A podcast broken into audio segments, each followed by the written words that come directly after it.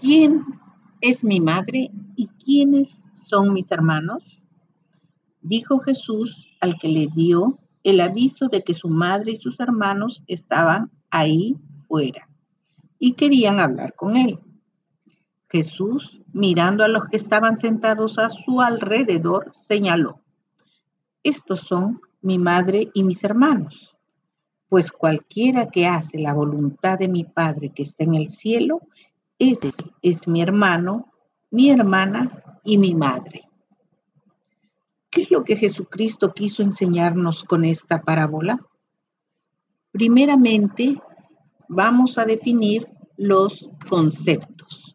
Madre. En la cultura del Medio Oriente, la presencia de la madre sería suficiente para que la persona dejara lo que estaba haciendo y fuera inmediatamente a atenderle.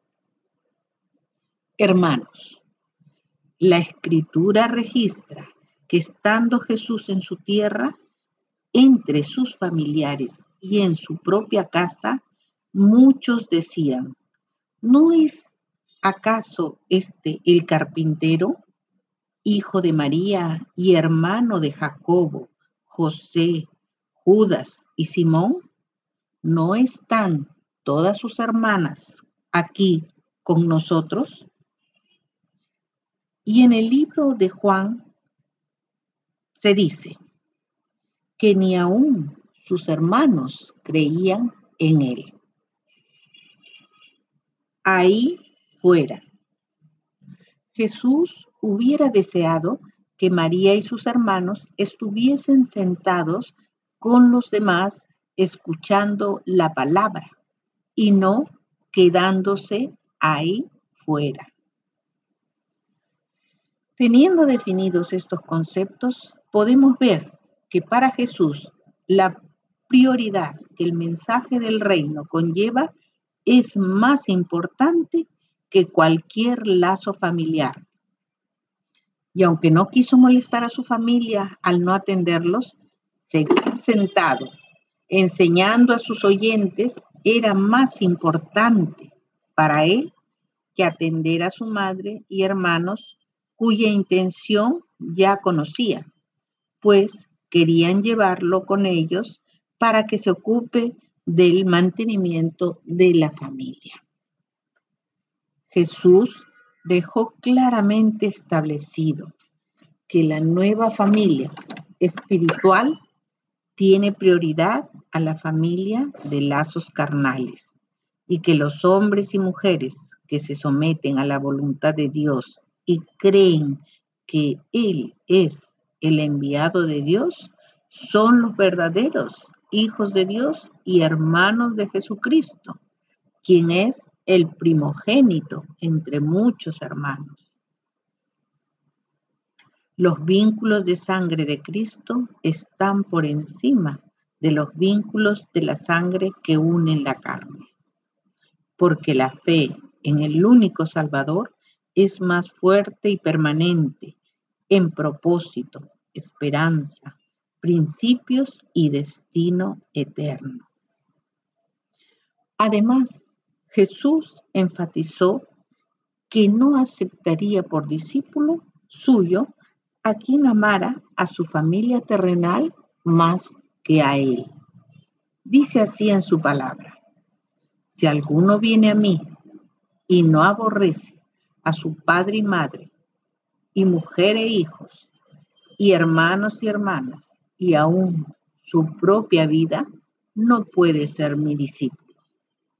Y cuando le dijeron, bienaventurado el vientre que te trajo y los senos que mamaste, él respondió, antes, bienaventurados los que oyen la palabra de Dios y la guardan. Con esto dejó claro que era mucho más importante que María hiciera la voluntad de Dios que el hecho de que fuera su madre. También sabemos que aunque sus hermanos no creyeron en él mientras estuvo en la tierra, Cuando fue llevado a los cielos, ellos y su madre estaban en una reunión de oración junto con 120 personas unánimes en un mismo espíritu.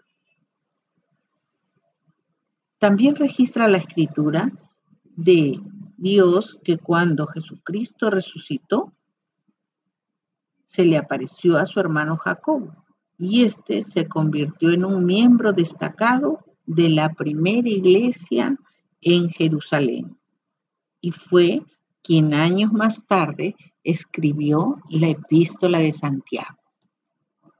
Asimismo, su hermano en la carne, Judas, pasó a ser un destacado dirigente de la iglesia y escribió contra los falsos maestros infiltrados en la iglesia, además de inspirar con su adoración a la cristiandad de todos los tiempos con esta hermosa adoración. Aquel que es poderoso para guardarnos sin caída y presentarnos sin mancha delante de su gloria con gran alegría. Al único y sabio Dios, nuestro Salvador, sea gloria y majestad, imperio y potencia, ahora y por los siglos. Amén.